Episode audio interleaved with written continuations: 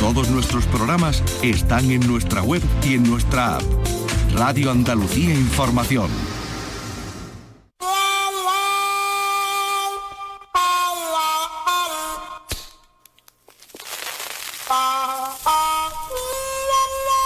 Aquí comienza el flexo de Paco Reyero.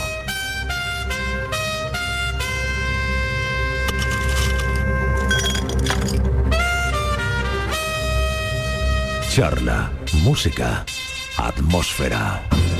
¿Qué tal? Muy buenas noches. Nos dicen ahora desde el Estudio General de Medios que necesitamos ganar en textura, en pompa, que seamos orquestales si queremos ir ganando audiencia. Claro, estamos sometidos a esta tendencia, queremos crecer, así que obedecemos gentilmente.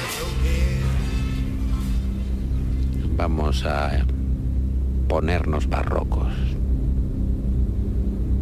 No hay espectáculo más misterioso que la irrupción del alba en un universo cubierto de oscuridad, que es como encender el interruptor de la luz del cosmos. Es el derecho a la vida afirmándose en proporciones sublimes. Vamos, que hay luz.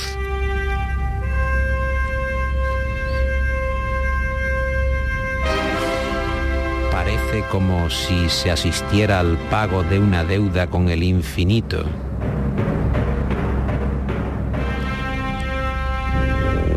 La luz está cara, muy cara. Son las palabras de Víctor Hugo, lo de la luz es un añadido nuestro, al ver a través de un telescopio la salida del sol en la luna. Y eso que no lo vio desde Andalucía, porque entonces, ¿qué hubiera escrito Víctor Hugo? Este programa empieza en la medianoche. A mí esta hora me parece muy mal, muy mal, muy mal. Lo siento en el arma, hijo. El flexo de Paco Reyero.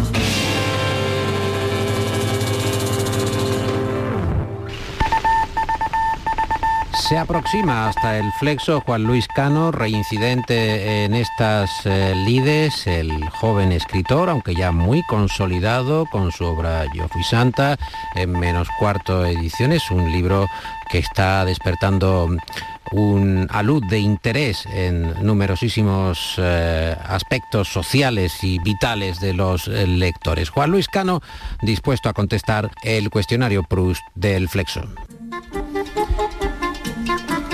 Uh, señor Cano, uh, ¿cuál es uh, su, su, gran miedo? Mi gran miedo es a que la gente a la que yo quiero, incluido a mí mismo, nos falle la salud.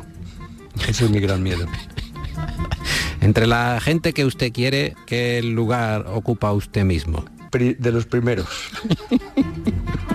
en el podio, seguro, ¿no? El podio, sí, sí, muy posiblemente, seguro. ¿Tiene alguna idea de la felicidad o algo que se aproxime a la perfección en la felicidad? Pues sí, yo creo que es el equilibrio. El equilibrio en, en el equilibrio vital, en todo lo que rodea a un ser humano. Eso es lo más parecido a la felicidad. Sin que nada destaque en exceso. ¿Cree usted que los trapecistas tienen eh, más posibilidades de la felicidad? Eso ha sido malísimo, me, me niego a contestar esa pregunta. ¿Cuál es su rasgo más característico? Eh, mi rasgo más característico, aparte de mi, de mi boca y de, de, mis labios, o sea, físicamente de mis labios carnosos, eh, yo creo que soy una persona simpática. ¿Y, ¿Y, tiene algún, en fin, algún rasgo de su personalidad que le desagrade, que quisiera quizá eliminar o cambiar? Soy un poco cobardón. Es un poco retraído, que, que no da el paso no, al frente. No, hasta el punto, no, no, no, eh, en ese sentido no. En, mm, hasta el punto de no haberme metido en determinadas aventuras vitales por miedo, por miedo. Eh, el miedo en, en, otras ocasiones me ha salvado de muchas cosas, ¿eh? El, haber sido un poco cobardón. Yo soy de una época, de una, de una generación que vivimos una juventud eh, rodeados de peligros. No es que ahora no los haya, pero claro, yo ahora ya no soy joven. Entonces ahí me rodearon los peligros de, mi juventud. Y el, haber sido un poco cobarde me hizo no meterme eh, en, determinados ambientes eh, peligrosos. ¿E-, ¿Echa usted más de menos los peligros o la juventud, Juan Luis, o ninguna de las dos cosas? Eh, pues bueno, un poco la juventud, pero tampoco excesivamente. O sea, yo he sido muy feliz, he tenido una vida muy feliz desde niño, desde que nací prácticamente, con altibajos como por, supuesto te puedes imaginar. tuve una juventud maravillosa, pero ahora estoy teniendo una etapa madura, de madurez eh, muy madura de hecho, eh, muy agradable también y muy bonita. Eh, ¿Cuál es su mayor extravagancia? Mi mayor extravagancia puede ser que para las cosas importantes, los actos, los actos importantes de, de mi vida me pongo la camiseta del Atleti. Ah, es usted atlético y es, socio del Atleti, sí, ¿no? ¿Es socio? Va por supuesto, por supuesto, por supuesto. ¿Y cuánto tiempo lleva siendo socio del Atleti? Pues mira, a mí me hizo socio, yo tengo ahora mismo 63 años, a mí me hizo socio mi padre cuando tenía 9. Pero luego, eh, en la época de, de Jesús Gil, en el segundo o tercer año de Jesús Gil al frente del Atlético de Madrid me borré. Estuve como 6 o 7 años sin ser socio y me volví a hacer como hace 10 o así, o 10 o 12. Mm. O sea que ese periodo en el que dejé de ser socio perdí el número de, de socio y, ahora mismo tendría un número bajísimo si no me hubiera borrado, ¿no? Claro, pues son, muchísimos años, son eh, casi 50 años, ¿no? De, permanencia, de adhesión a los colores. Eh, ¿Siente usted algo cuando pasa en las inmediaciones o por las inmediaciones del Calderón y ve que ya no pues existe? Pues sí. sí, sí, me da muchísima pena. Ahora ya me he acostumbrado porque paso bastante, pero las primeras veces era, me daba un vuelco el corazón porque a ese campo no solamente estaba unido mi recuerdo futbolístico o futbolero, sino que tenía un recuerdo sentimental muy emocionante, ¿no? Eh, eh, mi padre, eh, mi tío, mis primos, bajábamos juntos siempre no sé, días muy felices. O sea, estaba unido sentimentalmente a mi, a mi patrimonio emocional, ¿no? Entonces sí, claro que sentía sentía un vuelco ¿no? cuando cada vez que pasaba por ahí. Eh, ¿Considera que hay alguna virtud eh, especialmente sobrevalorada, quizás la castidad? Eh, bueno, la castidad, evidentemente. O sea, tú porque me has puesto en la pista, pero yo creo que hay otra mm, virtud, no sé, pero si algunos la consideran virtud, pero es la sinceridad. O sea, yo creo que la sinceridad está sobrevalorada absolutamente. O sea, es una, la sinceridad es entre nosotros, y te lo digo con los dedos en las manos, la sinceridad es una mierda. Eh, si me permites que te diga la verdad, cuerpo a tierra, ¿no? Entonces, ¿no? Cuando uno dice, si me permites que te diga la verdad, pues, cuidado ahí. Efectivamente. Y yéndonos al palo contrario, Juan Luis, ¿en qué ocasiones recurre a la mentira si lo hace? Pues en defensa propia. ¿Y lo que más valora de sus amigos? Eh, lo que más valoro de mis amigos es... Em, em, bueno, pues quizá no, te, no tiene por qué ser una palabra, ¿no?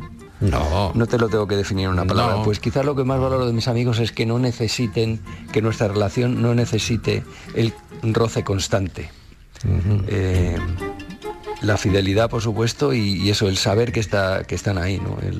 la presencia en ausencia. Eh, ¿Los somete usted a, duras pruebas? Por ejemplo, si tiene que hacer una mudanza, eh, ¿los llama un domingo por la tarde? Mm, no. No, eso en ningún caso. No, en absoluto. De hecho, si algún amigo mío me lo hiciera a mí, dejaría de serlo inmediatamente. Ipso facto. Eh, eh, Proust eh, separó estas dos cuestiones, podemos hacer lo que usted considere, contestarla separada o, simultáneamente. ¿Cuál es la cualidad que más le gusta en un hombre y cuál en una mujer? La cualidad que más me, busca me gusta en un hombre es, es la honestidad. Y la cualidad que más me gusta en una mujer es la honestidad. ¿Y qué persona viva, si la, si la hubiera, le inspira más desprecio? Es que no quiero, no quiero, no quiero que haya represalias. ¿Ha visto cómo soy un poco cobarde? Sí, eh, está siendo eh, coherente eh, el cuestionario. No hay en, todo el... Se están respondiendo las preguntas con una enorme coherencia. ¿Quién es el gran amor de su vida, señor Cano? tengo, tengo varios. pero en el podium pondría a mi mujer, pondría a mi hija y pondría a mi hermano. Nada original. ¿Y eh, fue usted eh, particularmente feliz en algún sitio, en algún lugar, en algún momento? Eh, yo he sido feliz casi todo el tiempo de mi vida, pero he sido muy feliz durante toda mi infancia en mi barrio y en casa de mis papás, de mis padres. Si pudiera cambiar una sola cosa de usted, ¿qué elegiría? Pues un abrigo que tengo ya que está fatal. y lo estoy. Bueno, es una trenca, realmente es una trenca, pero que está ya muy vieja. Eh, ¿Le coge cariño a, las cosas viejas? ¿Se deshace con mucha dificultad, por ejemplo, de unos eh, zapatos viejos? Alucinarías. O sea, mi, mujer dice que tengo el síndrome de... De, Diógenes, sí, de Diógenes. De Diógenes. O sea, me cuesta muchísimo. Mira, de hecho, en la última mudanza me eh, tuve que tirar por, mm, bajo amenaza de divorcio una caja que era como de una lavadora, más o menos, llena de cartas. Ah, yo guardaba todas las cartas que había recibido en mi vida. De todo tipo. No, las de los bancos y esas mierdas no. Las cartas, las cartas personales. Eh, ¿Cuál considera que es su gran logro? Eh, pues el, el creer, al menos eso pienso, que la gente opina de mí que soy una buena persona. ¿Y eh, tiene algún héroe de ficción preferido usted que anda con, con letras, publicando novelas? ¿Hay algún héroe de ficción que le interese, héroe o heroína? Brian, el de la vida de Brian.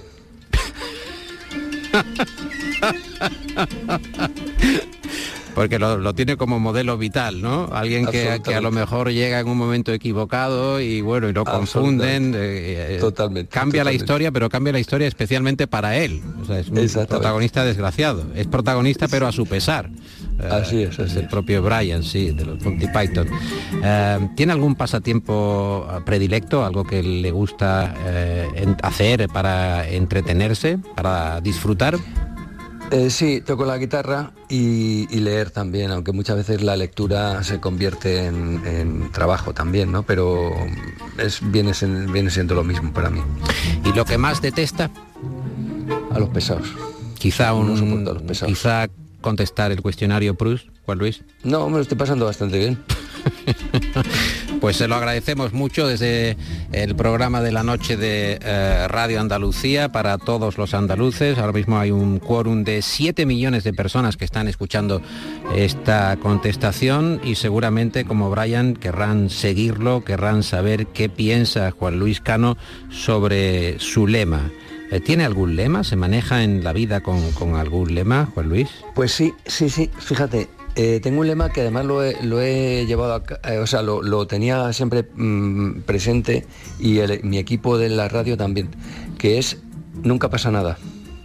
Nunca pasa nada. Y si pasa, que decía la novela, ¿no? Se le, se le saluda, ¿no?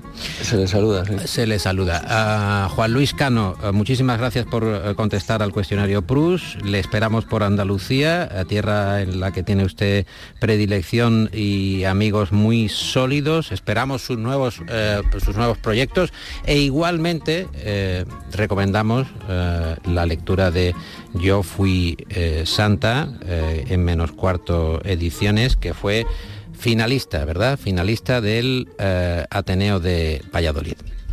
Correcto, total. Un abrazo muy fuerte, querido Cano. Un abrazo muy fuerte para ti y para tus 17 millones de oyentes. Han subido, sí, han subido. En este, una vez que ha contestado el lema, en ese momento, en ese sí, sí. momento ha habido un subidón. Bueno, Sí, vamos a llamado. seguir a ver qué dice Juan Luis, porque Me acaban de mandar es una referencia. un- sí, me han mandado por WhatsApp los de G- el EGM, que tengo yo contacto directo. Me han mandado un, un aviso, pimpi, así con campanillas, como cuando... Sí, sí, de felicitación, sí. Es este, pa, pa, pa, pa, y he mirado y ha subido ahora mismo 17 Sí. a 17 millones de oyentes. Es la primera Sí, vez que el, el eje... 18 ahora mismo, Sí, fíjate, pues, 18 millones ahora mismo. Hemos pasado de la nada al infinito. El EGM no nos había detectado hasta ahora mismo, ha sido aparecer Juan Luis Cano. Nuestra vida, efectivamente, como la de Brian, ha cambiado y ha cambiado para, para mucho mejor. Juan Luis, eh, Un beso fuerte. muchas gracias y un abrazo. Adiós. A vosotros, chao. El flexo es un faro en un mar de incertidumbres. ¿Cansado de ir a un chino y no saber qué serie está viendo mientras te atiende? Llega, ¿qué estás viendo ya? ¿Qué estás viendo ya? Es una aplicación móvil que gracias a un micrófono espía detecta el nombre y capítulo de la serie que está viendo el oriental. La escena que suena corresponde al capítulo 33 de Alayán, ¿Qué estás viendo ya? de venta en droguería. ¿Eres un político independentista? ¿Quieres que tu separatismo se haga oír? ¿Cansado de que nadie entienda tu lengua? Pinganillos Manolo. Con la más alta tecnología para traducir al castellano todo tipo de idiomas. Lo hace, ¿eh? Quillo, ¿qué haces, joder? Ira, ira, ira, ira. Mira, mira, mira, mira. Pinganillos Manolo. Adaptable a todo tipo de orejas. Pinganillos Manolo. Este mes oferta 2x1 y regalo del adaptador Cerum Plus. Para quitarte la cera mientras escuchas otra lengua. Esta noche, después del flexo, la cálida voz de Chiquiriu, cuando la melodía se hace jazz. Hoy en Ya está bien. El flexo es una farola en la esquina de tu mesa. Está siendo un programa eh, realmente movido y ahora es necesario darse un paseo por los alrededores de la isla de la Cartuja. Vamos a ver hasta dónde llegamos. Mucha gente que está viendo ahora la televisión, estamos compitiendo duramente contra las plataformas, las plataformas de, pago. Eh, compra uno eh, 400.000 películas, pero mm, los días siguen durando 24 horas y no se puede ver tanto, incluso cuando se ve a cámara rápida, que ya estamos en esta tesitura, tesitura vital, a ver qué se está escuchando en este domicilio de la calle Torneo de Sevilla.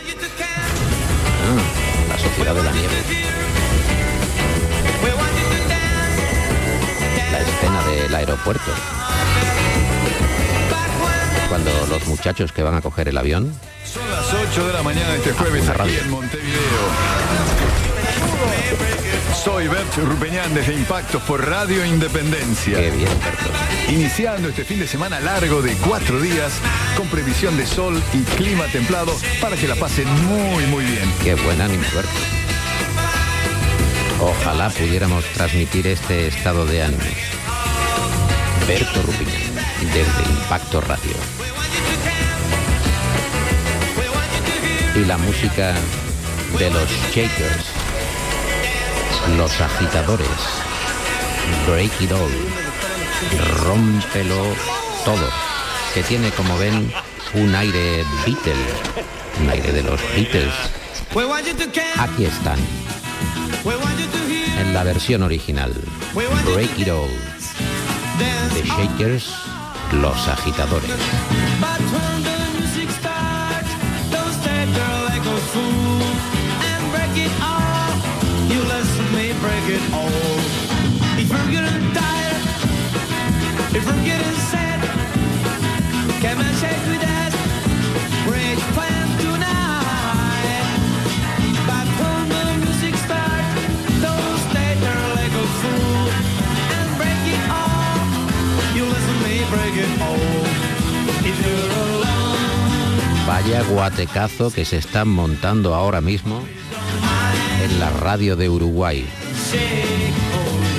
con este Break It All. Puro 60.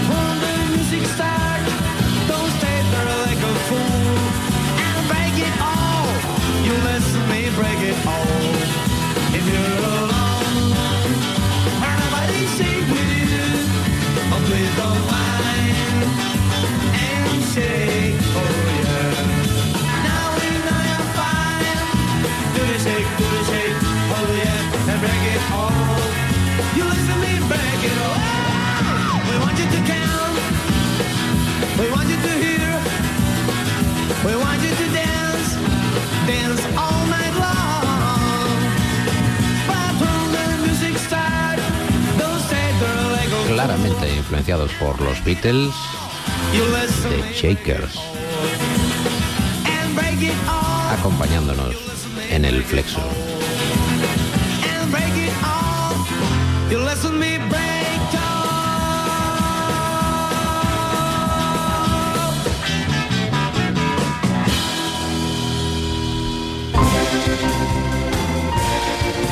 El flexo de Paco Relleno.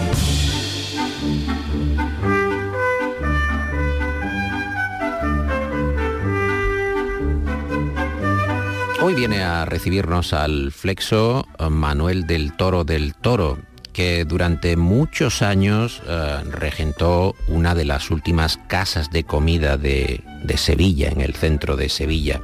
Ahora su barrio ha cambiado radicalmente, él no se reconoce en ese barrio que ya no tiene eh, las señas de identidad que identificaban como algo íntimo, como algo propio a sus vecinos, a sus habitantes, entre ellos Manuel del Toro del Toro, y ahora vive en el campo, alejado de ese movimiento, de ese frenesí turista. Lo echa de menos, se pone nervioso cuando va al centro, aún así hoy se ha acercado lo suficiente para poderle preguntar por el campo, por la ciudad y por una Sevilla que él ha perdido.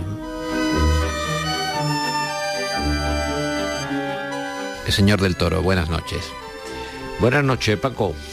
Su, Dime, hijo. Su apellido es, es políticamente incorrecto, del Toro. No, yo me llamo dos veces del Toro. Del Toro del Toro, origen Villalba del Arcor, Huelva. Y me tiene a tu disposición para lo que tú me digas. ¿Es usted un hombre de flexo? ¿Le gusta eh, leer bajo la luz del flexo? Me suele doler la espalda, prescindo. ¿Qué ventajas tiene ser un agricultor en el siglo XXI? ¿Por qué le gusta a usted tanto el campo? ¿Qué ve allí en el campo? Hombre, vivir en la cuerda floja. Soy agricultor de secano. ¿Le habla a las plantas?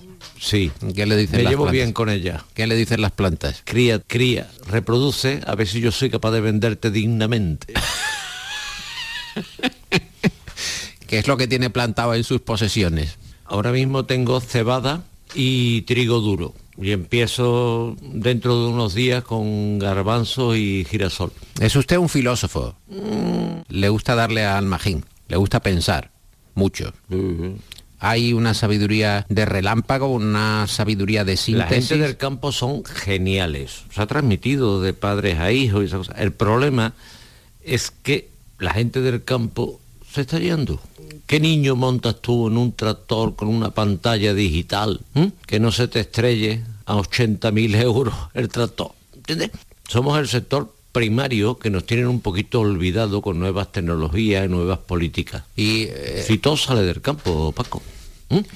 Eh, ¿Cree usted que habrá comida sintética en breve? ¿Comeremos quizá langostinos creados por una máquina? Hombre, si políticamente manipulas y creas una sociedad, a ver, a más idiota, más manipulable. Esto está claro, ¿vale? Que tú creas un idiota a tu medida y ese se come lo que tú digas. Eso es así, impensable. Yo sigo con la tablilla de madera, la navaja y la panceta, ¿entiendes? Y le doy un poco de cejo que queda mejor, ¿entiendes? ¿Cuál es su alimentación diaria? ¿Qué le gusta a usted comer? Como una verme menudo de ternera. Come una vez al mes menudo de ternera. Sí. E- ¿Ese es su capricho o su licencia? No, yo comería todos los días, lo que pasa es que ya hubiese reventado y no se le permite a los autónomos reventar. Tienen que desarrollar todo su proceso contributivo. El autónomo es una Un figura ser genial. Es un ser genial, pero el autónomo es una figura que, que usted representa y se siente muy identificado, ¿no? Como autónomo. Claro. Eh, ¿Qué ventajas tiene ser autónomo? Autónomo y agricultor, lo único que tiene es tiempo. Te recuerdo la frase del cardenal Segura. Todo individuo que esté sin trabajar solo sirve para dos cosas. Una pensar en cosas malas y otra tirar dinero. ¿Ha sido usted de Rochón? Nunca. No se considera un manirroto. No. ¿Un buen administrador de lo suyo? Medianamente educado. ¿En su barrio, en el centro de Sevilla, se ha vaciado de contenido y solo es un escaparate para los turistas? ¿O todavía queda raíz? Paco, los tiempos evolucionan. ¿eh? Eh, Yo me he pasado aquí mi vida y ahora cuando vengo me pongo nervioso. ¿Por qué? Me quiero volver a un sitio más tranquilo donde todos los días digo buenos días y me contestan. Aquí iba a ir a comprar regañar a las doncellas y tengo que decir morning. ¿Entiendes?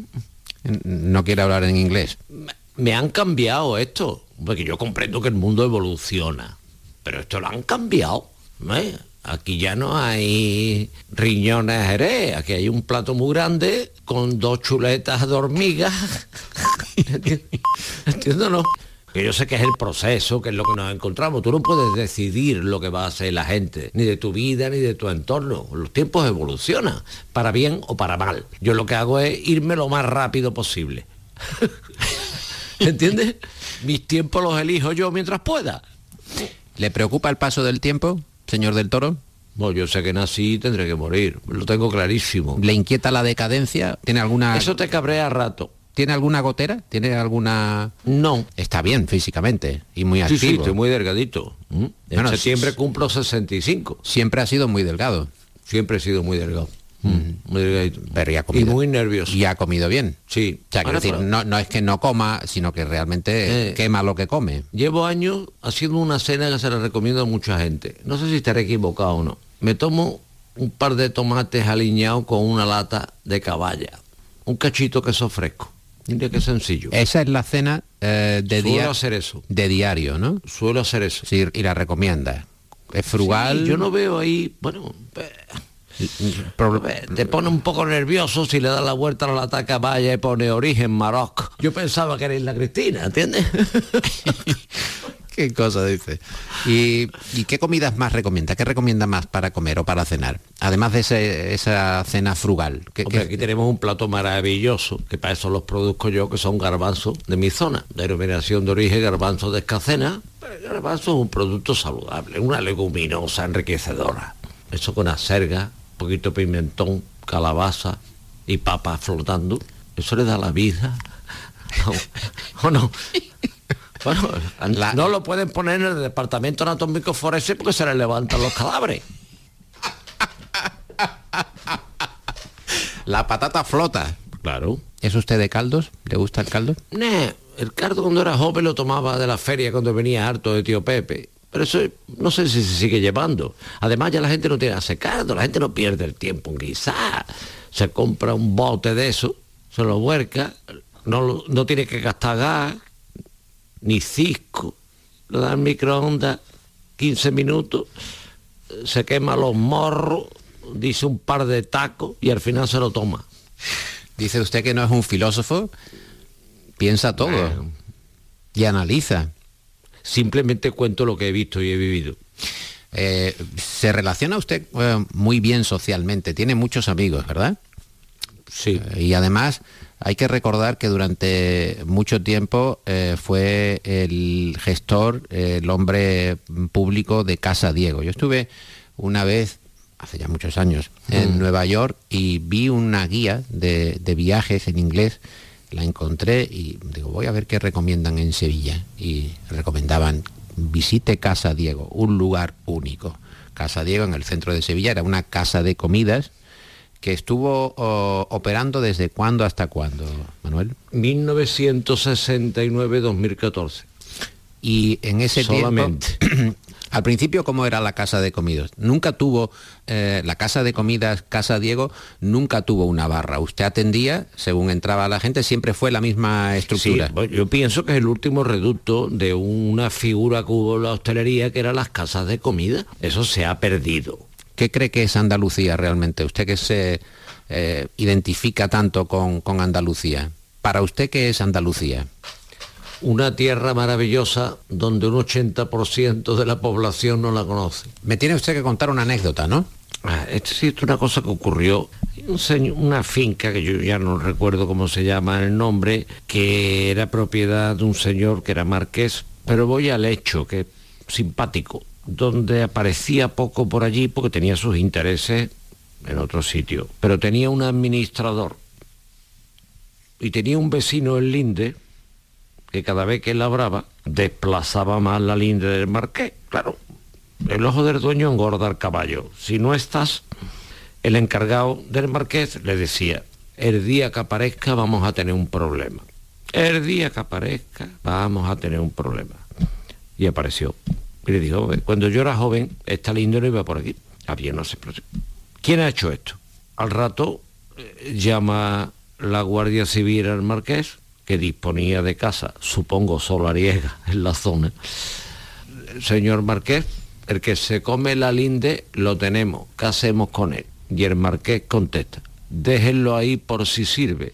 La frase me parece bastante significativa, él no quiso nada más para el otro.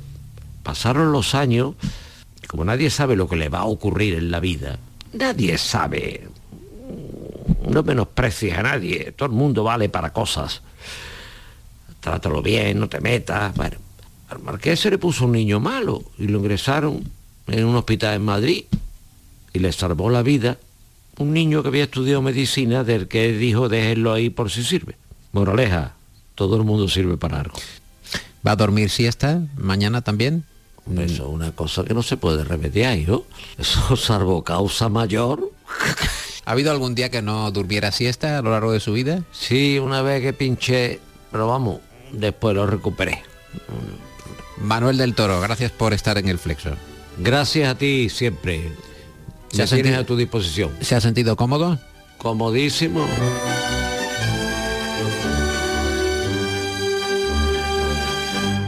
El flexo es reflexión sin agujetas. Anda. Nuestro querido y admirado Juan Herrera está a punto de publicar una novela, una novela que está ya eh, sembrando en el mercado, en las librerías, en el mercado literario, eh, la eh, incertidumbre, la, la sorpresa que entregará Juan Herrera. La novela se llama De vuelo en vuelo, está publicado por ADN del grupo Alianza Editorial y hay mucha rumorología en torno a, a las vivencias de Juan, que es lo que cuenta en esa novela, sus maestros, sus referentes. Es una novela que hemos tenido la posibilidad de, de leer ya en avance y es eh, muy divertida, pero también tiene, claro, tiene mucho fondo, tiene mucha reflexión sobre el paso del tiempo y sobre la propia vida del inconmensurable Juan Herrera Salazar, al que eh, queremos escuchar ahora eh, sobre precisamente el paso del tiempo y cómo ha cambiado incluso la forma de telefonear. Ya el verbo telefonear es obsoleto. Ya nadie dice te telefoneo. ¿Cómo que me telefoneas? Eso ya no se dice. Juan recuerda aquella época. No sé cómo telefonearte, que ya no es un verbo que se esté utilizando. No. Ya la gente dice, te voy a telefonear y te miran raro. Eso no se dice ya. Telefonear. No. Ya es No, te llamo. te llamo. Que es genérico. Incluso te whatsappeo, Te whatsappeo también. que es muy feo. Sí. Un whatsappeo es muy feo. Ya, pero el hecho de la propia acción, el verbo que indica la acción de telefonear, eso se ha perdido. Sí, no, claro, porque ahora ya realmente telefonear se ha convertido en una vulgaridad. Es una cosa antigua, una antiguaya, una cosa que no tiene sentido. Claro, eso solo, solo nos ocurre a nosotros, los fósiles, los cuatro que quedamos en España, que no tenemos esos artefactos. ¿Cuánta esos gente conoces que no tiene como tú ah, móvil, que es refractario al móvil? Bueno, conozco alguno que lo ha dejado. que conozco, por ejemplo, JJ Vaquero, el, el cómico de Valladolid, gran humorista, eh, tenía móvil y cuando me conoció a mí, de repente se, se contaminó del virus y abandonó el móvil y desde entonces no tiene. Pero vamos, te hablo ya de años, ¿eh? te hablo de como ocho años o así. Pero vamos, es el único que conozco que lo ha dejado, vamos, lo abandonó. Cura de Pero que no lo móvil. tuviera nunca, yo creo que yo soy el único, que no lo haya tenido jamás. Que yo conozca, claro, habrá, por supuesto. Por ejemplo, José Luis Garci no tiene móvil. Claro que yo a Garci no lo conozco. No, ya, ya, ya, pero me refiero que es un caso constatado porque a sí. Garci con el que algún trato hemos tenido, él no tiene móvil, no tiene móvil y entonces hay que eh, mm, llamarlo a su teléfono fijo o andar haciendo algún tipo de exploración, a ver dónde estará este hombre, Eh, contigo es más fácil. Mucho más fácil, porque hay un teléfono fijo, hay un par de casas donde habitualmente Y un ordenador, moras, donde hay un ordenador, correo tú electrónico. contestas el correo electrónico, Claro, o sea que es más menos invasivo. Y No- ahora, no, solo menos invasivo, sino que además me permite a mí, primero, organizar mi agenda, segundo, me permite establecer el orden de prioridades y organizar mi, vida. Es decir, voy a llamar ahora o llamaré luego o lo que sea. Yo me entero del mensaje y ya procedo. Si estoy pegado al móvil, pues la persona que me llama está constantemente, no esa persona, sino las sucesivas que pueden llamar, interrumpiendo la actividad que yo estoy llevando a cabo, con lo cual atiendo más a los que me llaman que a lo que estoy haciendo. cuando tú empezaste a llamar por teléfono, eh, ¿de cuántos eran los números? En mi Porque número- había, había incluso, eh, recuerdo de algún eh, viejo paisano que me decía, nosotros teníamos el 1 o Sí, teníamos claro. el 2. simplemente Sí, sí, en mi no casa- tienes que el 1, le, le- Yo, yo, mi ca- de yo rueda, nací en una casa que no tenía váter, pero sí tenía teléfono, que es una cosa absurda, pero es así. O sea, yo tenía un teléfono colgado de la pared, ¿entiendes? De estos que levantaba y se ponía una telefonista que estaba no se sabe dónde. Me pone usted una conferencia con Madrid con el número tal cual. no sé Y qué. en tu pueblo no había eh, eh, lo que se llama un locutorio, ir a... Sí, claro, la- cuando había eso la gente que no tenía el artefacto, pero es que en mi casa yo tenía el artefacto. Lo que pasa es que había veces que tenía, me interesaba más ir a, en persona al, al locutorio, porque la mujer veía mi cara de incertidumbre, porque por ejemplo, ella podía decir, trae un retraso de dos horas o trae un retraso de tres horas. Claro, si tú estabas allí, ¿eh? moco sobre olla, fíjate qué frase más bonita, Muy bonita. moco sobre olla. Moco Entonces sobre ella estaba más inquieta, estaba más incómoda. Pero si yo le hurtaba mi presencia y me quedaba con el cajón, porque el teléfono de entonces era un cajón marrón con unos timbres que estaba pegado a la pared del que tenía como una oreja que salía donde estaba colgado el aparato. O sea, eso de cuelgue el teléfono era literal, había que colgarlo. O sea, esto de te cuelgo, no, mire usted ahora no, porque usted lo que hace es poner el dedo, o sea, ahora, ahora no cuelga. O sea, ahora, esto de cor- cortar, no. O sea, colgar era entonces, que se, realmente se, se- se producía un efecto de ejecución, se, se ejecutaba el aparato colgándolo de allí. Vale, pues en- en- si tú te quedabas mirando el cajón, a ella, a la locutora, a la, a la que venía la clavija, A la operadora. a la operadora no le producía inquietud. Pero si tú estabas allí, mohino, lloroso, paseando por el pasillo, cabizbajo, entonces ella decía, voy a darle prisa a la otra locutora que estuviera a ver si le da la, la conferencia a este pobre hombre. Sí, había una cierta presencia O por lo menos tú de creías, presión, de claro. presión, había presión y por tanto ahí... Tú creías que ahí había una cierta influencia. Y ya eh, cabinas no quedan. Pero la yo- sí hay, telefónica, sí hay, sí, sí, sí. pero muy pocas. Yo las tengo localizadas. La telefónica ha ido retirando las cabinas. No, cosa que me parece inconstitucional. O sea, no lo digo en broma. O sea, no veo dónde dice la Constitución española, tan citada en estos días, que haya que para ser español... Lleva siendo citada desde el año No, 78. no, pero últimamente sí, sí, más. más recurrentemente. Últimamente sí. Porque la gente está intentando muy encontrar... constitucionalista. Sí, sí, cosas que no hay en la Constitución. Bueno, unos están tratando de meter cerdos en zapatos y otros, vaya usted a saber. Eh, están eh, telefoneando. Claro, Ah, si es que esto no ah, puede ah, ser. Hay que atender, hay que atender. Hay que atender. que esto no puede ser. Hay que atender. Claro, esto Ya. es lo que se llama la urgencia. ¿Cómo telefónica. puede sonar un teléfono que no existe en un estudio? Pues Son las cosas que pasan. Pues porque yo llevo en esta cartera el teléfono móvil de mi mujer. Pero ¿por qué te lo ha dado hoy? Precisamente cuando hablamos Que, de, se- de- que me quedara con el bolso un momento. Un momento, justo aquí. Claro. Bueno. Y te ha roto totalmente Pues la narrativa. ritmo te estaba- ha roto el la ritmo- narrativa. el Ha ritmo me quedado- lo ha roto. Este es un truco escénico para que quede claro que cuando uno tiene el hilo y aparece la llamada correspondiente o en- el mensaje que entra eh, con una alarma, con una determinada nota de sonido en el teléfono, uno pierde totalmente el hilo. pierde totalmente el hilo. E insiste, insisten. Si es un acreedor, que no insista. Tú no estás dispuesto a pagar. El acreedor insiste, ya vuelve, vuelve Juan Herrera, hemos- de luego hemos- evitado hemos el peligro. con- ¿Cuánto dinero debes? Bueno, parece ser que hay una deuda, no sé, no sé. Yo no estoy al tanto de ello.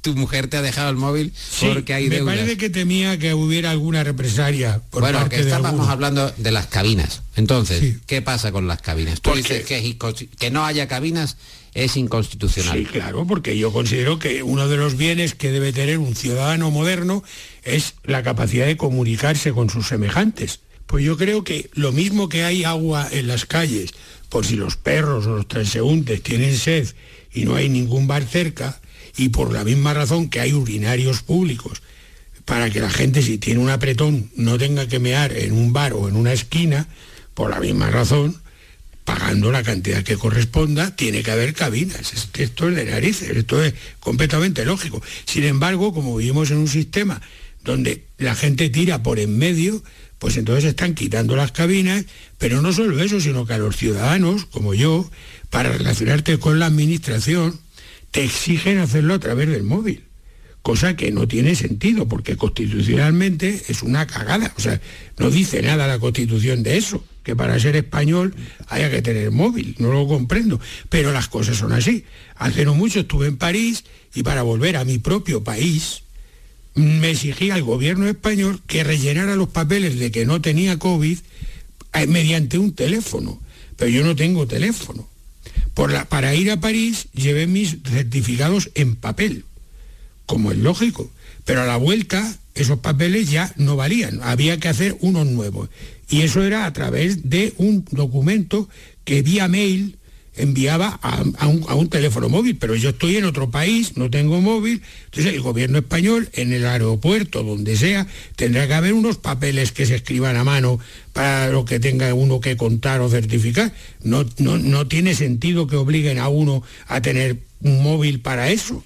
Y sin embargo, a la gente le parece moderno y estupendo que sea así, pero a mí me parece un- una cosa desde luego inconstitucional y vergonzosa. Eso decía Garci, que cada vez para él todo es mucho más incómodo, porque no puede viajar con una cierta comodidad, el hecho de ir a comprar el billete, de- todo se le complica, todo absolutamente. Tengo que ir a. Canarias. Esto es un lío, porque cada vez que tengo que moverme me exigen eh, a través de elementos telemáticos de los cuales yo carezco, que presente según qué tipo de documentos, Sí, sí, y entonces, claro, eso es, complicado y es difícil. Pero hablando de aviones, la Unión Europea aprueba definitivamente que el móvil se pueda utilizar en el avión, en vuelo, que era uno de los pocos espacios, espacios, espacios eh, restringidos en el uso del, del móvil. Ya se va a poder utilizar, hay a lo mejor algunas tarifas más elevadas, pero el hecho de que tú vayas volando y utilizando el móvil, que hasta ahora era bueno algo que no estaba vetado, que era imposible hacerlo por una cuestión también de seguridad, ya se puede hacer, se va a hacer. Pues eso abre una ventana de oportunidad, como dicen ahora, porque por un lado habrá zonas del avión donde gentes que quieran permanecer en silencio También, paguen también, un también suplemento se contempla. por permanecer en silencio y otros que son parlanchines y de estos, eh, digamos, activos en cuanto a móvil, que tengan derecho a contar su vida a voces en, en otra zona Eso del se avión. da mucho.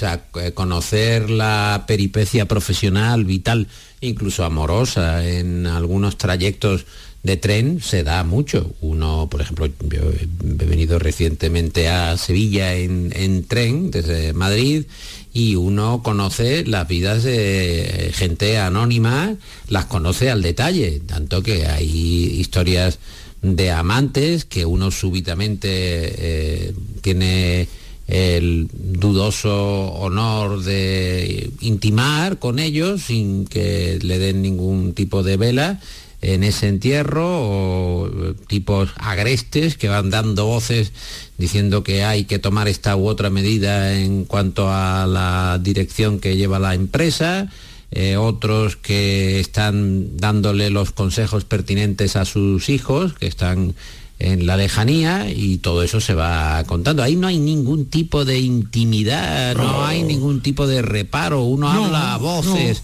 y diciendo, en fin, lo el primero que no, no- no se repara en que hay gente que está al lado que dirá, No. bueno, ¿y qué, qué tiene que contarme este a mí? Bueno, porque realmente el concepto de intimidad ha desaparecido, no existe la intimidad.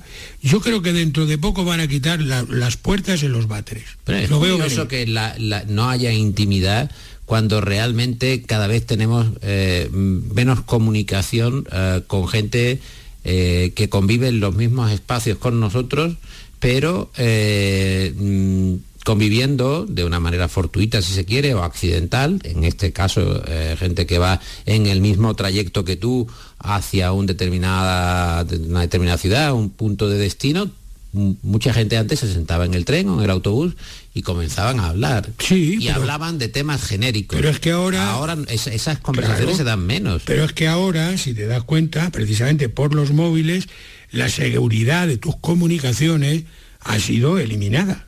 El propio presidente de gobierno, el señor Pedro Sánchez, dijo públicamente hace poco que su teléfono había sido hackeado. Lo cual quiere decir que si te- al presidente de gobierno le hackean su móvil, imagínate lo que no harán con el nuestro. O sea, es evidente que lo de la seguridad de las comunicaciones es una hipótesis. Sí, ¿Eh? este puede ser algún tipo de no nos libramos de este teléfono. Creo que vamos a tener que interrumpir esta charla con Juan Herrera Salazar, un baúl de Salazar muy accidentado. Sigue sonando el móvil, un móvil que no le pertenece a él, sino a su señora, pero que eh, estamos custodiando de una manera eh, poco explicable o más bien inexplicable dentro de un estudio de radiodifusión. Bueno, Eh, pero es son las cosas no es de Juan Herrera. de radiodifusión, esto es la vida. Es la vida, Vamos a la ver. vida, eh, la vida tamizada a través de un estudio de radiodifusión. Claro, porque si esto se llama radio verdad, radio verité. Si estuviéramos en una discoteca podría sonar el móvil, si estuviéramos en un bar podría sonar el móvil. No, el Incluso móvil si suena- pero suena constantemente. el móvil suena pero ya incluso- incluso hablando de los móviles, qué barbaridad. Paco, hay una anécdota extraordinaria que yo no la he presenciado, pero me la ha contado alguien que para mí tiene toda la credibilidad, que es enterraron a un señor y en pleno entierro sonó un móvil dentro del ataúd. Eso ya es. ¿Cómo se te ha quedado el cuerpo? Pero se le olvidó al Por lo visto o alguien se lo le- había metido allí. Si es que él pidió que para el otro mundo Por si llevar, acaso- llevar por si le pasaba algún colapso o algo. un Nokia. Eh, no sé lo que era, pero no, sonó. no, a, Entonces, claro, a quien he ido yo a preguntar por los modelos de móviles tampoco lo Estoy- más pero que adecuado. imagínate que estaban enterrando a un propio y cuando ya está metido el agujero, en, en el agujero el cajón, de repente suena el teléfono móvil, un silencio allí, todo el mundo lloroso, y entonces tener que sacar aquello porque, claro, es quién llamaba a ese hombre a esa hora. Un amante. Por lo mismo era publicidad. Pues sí, sería una La publicidad de entierro. una llamada de spam. porque se habría enterado el de los entierros que se estaba muriendo y había dicho, voy a ofrecer mis servicios. El otro día leí un- una viñeta muy divertida en el país de Flavita Banana, un señor que se presenta en casa de una señora y le dice, le vendo una Biblia, dice, no, no, no quiero Biblias, no quiere que Jesús entre en su casa, dice, no, dice, pues entonces le vendo una alarma. Muy bien hecho, sí señor. Hay que vender. Ah, bueno, claro, claro, eso es la realidad. Y es que en España, cuando alguien te pregunta en España, ¿qué es una décima de segundo? Una décima de segundo es el tiempo que tarda un vendedor de ataúdes en un hospital cuando se te muere un pariente. O sea, se te acaba de morir tu pariente y no ya- se sabe misteriosamente cómo entra un sujeto con unos catálogos a venderte un ataúd. Qué barbaridad. Bueno, hemos eh, puesto una nota de alegría muy divertida, muy cordial en este final de el flexo, el baúl de Salazar. Querido Juan Herrera, ¿podría usted, por favor, eh, proceder a la despedida si es tan amable? ¿Pero cuelgo o...? No, porque van a llamar otra vez. Vale. Van a llamar otra vez. Buenas tardes, buenos días, buenas noches. Van a llamar. Van a llamar seguro.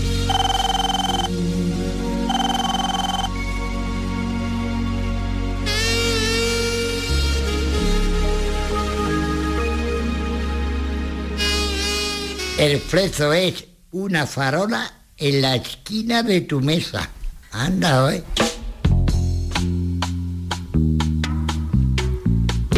De despedida en el flexo. Para salir con el descapotable hasta la costa de Andalucía.